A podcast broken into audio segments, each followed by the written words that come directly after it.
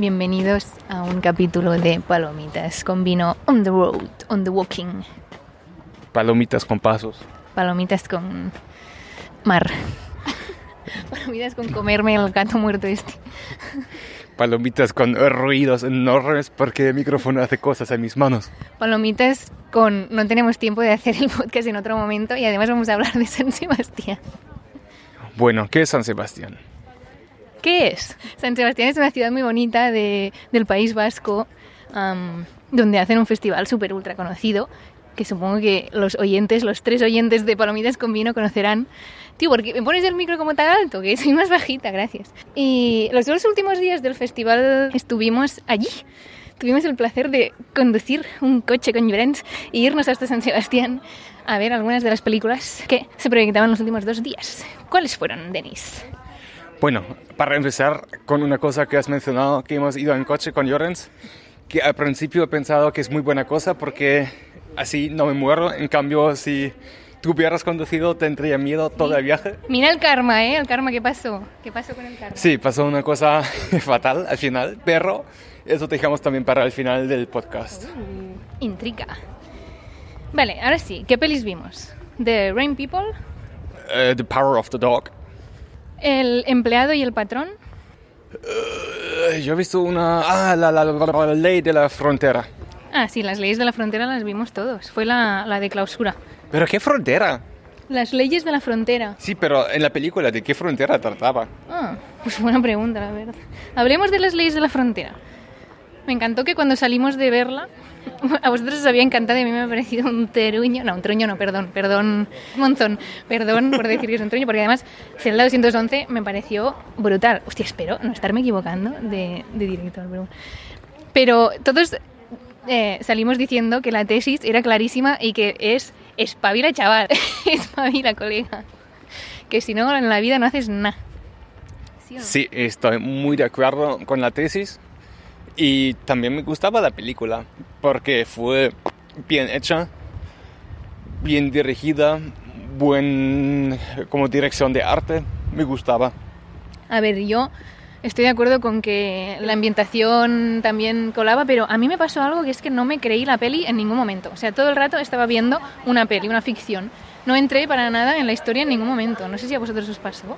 Bueno, contamos rápidamente de qué va la película. Es sobre un joven a quien le hacen bullying, es un poco como flaco, con gafas, eh, piel blanco, y le hacen bullying. Y en algún momento en un- una sala de juegos se eh, enamora de una chica que creo que tiene unos años más que él, ¿no? Sí, parece que es un poco mayor, sí. Y em, habla con ella y su, se piensa novio eh, o amigo o quien sea, un chico que está con ella.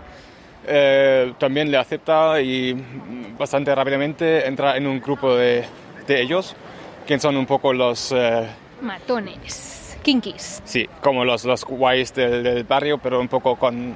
Les gusta también hacer cosas no tan legales. Exacto. Sí, de hecho, es, eh, algunas críticas que luego leímos eh, es esto que hace como un poco de mm, alusión ¿no? o, o referencia a las películas de Kinkis de los 90, creo, 80, 90. Cuenta por qué os gustó a vosotros. ¿No te, no te pasó lo mismo que, que a mí?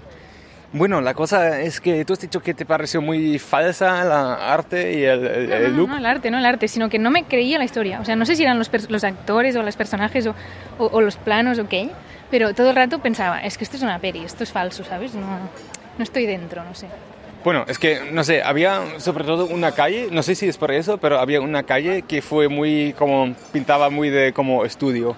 Eso he pensado también. Pero me gustaba porque ese look me quedó bien. Me gustaba y también como fue todo una memoria, em, fue bien para mí.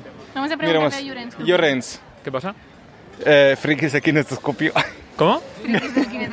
Ah, sí, dime. ¿Qué te pareció las leyes de la frontera, Llorens, a ti? Que espabile. Bueno, eso ya lo hemos dicho, pero en, en overall, la peli, ¿qué te pareció? Eh, me gustó el- el- la banda sonora de Derby, Burrito, Motoreta, Cachimba. Sí. Derby, Derby, Motoreta, Burrito, Cachimba, perdón. No tengo ni idea quién es, pero eso verdad. Em, Ah, guay. me di cuenta también que molaba mucho que fue como medio moderna, medio ochentero, medio banda sonora. Bueno, son tres mitades ahora, A pero ver, fue banda igual. sonora era 100% banda sonora, pero... Bueno, ¿qué más vimos, Llorens? Vimos el empleado y el patrón, ¿te acuerdas? Sí, ¿Y qué te pareció, Llorens? bien. Tu análisis, tu crítica cinematográfica es eh, bien. Eh, bueno, un poco más concreto, más que bien podría decir con sí, con sa. Com sí, com sa. tres Ah, palabras. ¿Con cuántas No, palabras? eh, Com sí, com sa. Eh, la película El empleado del patrón es una película bastante interesante, grabada en Uruguay, eh, que habla sobre exactamente un empleado que lo, que lo contrata un patrón, ¡Ay! pero, ¡Qué plot twist! pero es un poco más complejo eh, que todo esto.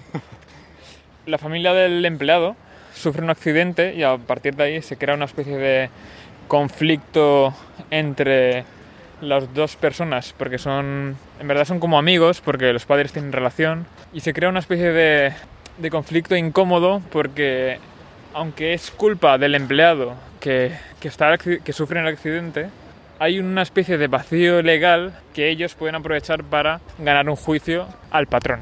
Sí, lo de que es culpa del empleado también com si com sa, ¿no? Porque de hecho el compañero le había dicho, eh, eh, tienes que fijarte en la valla aquella, no sé qué, ¿te acuerdas?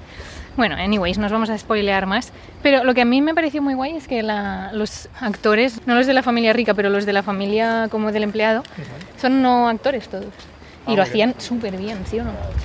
A veces la naturalidad, el neorealismo uruguayo prevalece por encima de el método Kowalski. Hablando de realismo, ahora recuerdo que fue la peli que he visto yo al mismo tiempo. Una que también fue como low budget, y, pero de España, de Andalucía. Y fue una que se llamaba algo que he olvidado. Sí, un nombre que dijiste que Yunda probablemente podría ponerla a, a sus, a sus cortos. ah, verdad, eh, se llamaba Hombre muerto no sabe vivir. Muy bien, ¿eh? ¿has visto cómo he conectado ahí tu- tus reglas mnemotécnicas de memoria? Vale, y ahí también trataba de como el mundo de Andalucía, de gitanos y ricos y rusos y drogas.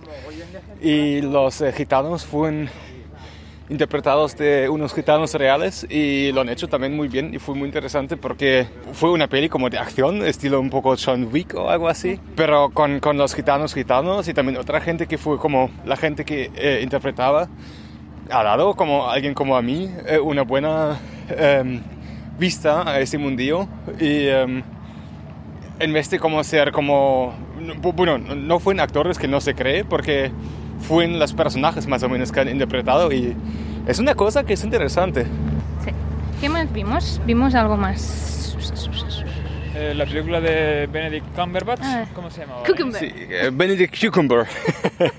y ya le llamamos Benedict Cucumber, pero em, había un plano en que salió desnudísimo, Uh, pero su no cucumber dijiste. no salió. No se le dio el oh, cucumber, ah, el cucumber. Y qué tonto eres, Denis, tío. Joder. pero se le ve el culo, ¿eh? Esto queda en el podcast como para la posteridad. ¿Por qué, por qué voy a invitar gente a mi podcast quien después está insultándome todo el rato? Dice la verdad a los oyentes. ¿Y qué tal la del cucumber, pues? Bueno, fue muy, muy buena en realidad. Em, me gustaba, fue un western. Pero hay que saber que está preseleccionada a los Oscar en un montón de premios, así que vale la pena. Sí, y es muy peli Oscar.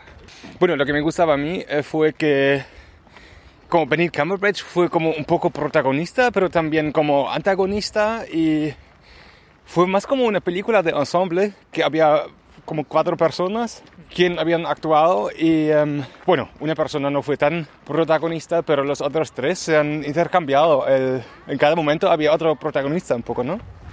Sí, así es, así es. De hecho, bueno, pero para la academia, protagonista está Benedict Cumberbatch, porque de hecho está nominado a mejor actor protagonista. Y tenemos a otros dos coprotagonistas que están nominados a actor secundario y actriz secundaria, respectivamente.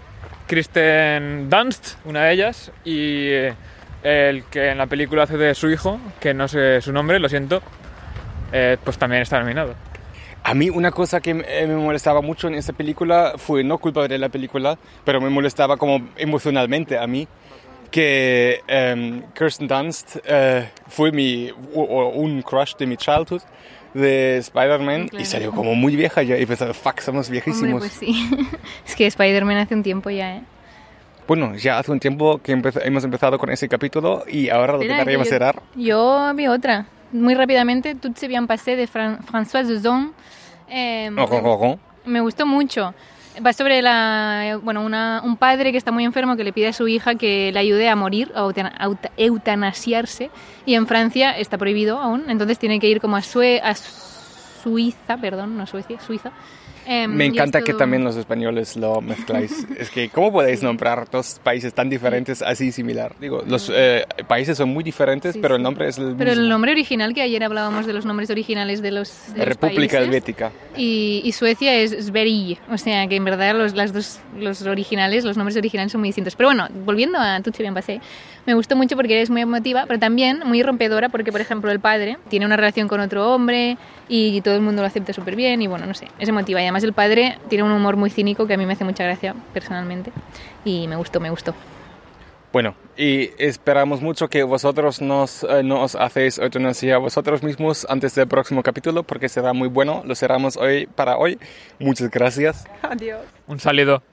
Con las olas del mar de Siches. Chiu.